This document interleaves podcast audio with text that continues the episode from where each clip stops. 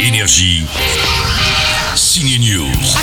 C'est parti On plonge à 11 km de profondeur pour un film catastrophe sous-marin qui s'appelle Underwater. Sur une échelle de 1 à 10, les dégâts sont à combien 10 On ne mettra pas 10 sur 10 à Underwater, c'est vrai, on a vu beaucoup mieux comme film catastrophe.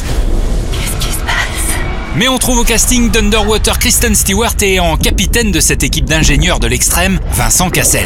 C'est un- définitivement un survival. Donc c'est un film qui tient principalement sur la mise en scène, faut dire la vérité. C'est-à-dire que c'est euh, le jump scare, le moment de silence, euh, comment est-ce qu'on on dévoile les méchants, on- je vais pas vous dire comment ils s'appellent et ce qu'ils sont. C'est un popcorn movie, euh, blockbuster. Alors qu'est-ce que je fous là-dedans Eh, Exactement. Ben voilà, je suis curieux. et en fait, j'ai jamais jamais fait ça. J'avais jamais fait un, un film de science-fiction. C'est la première fois que je, que je fais un film ricain dans lequel je ne suis pas méchant. Et je me suis dit tiens c'est marrant.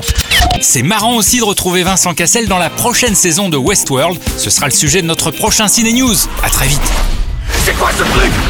Énergie. Signe News.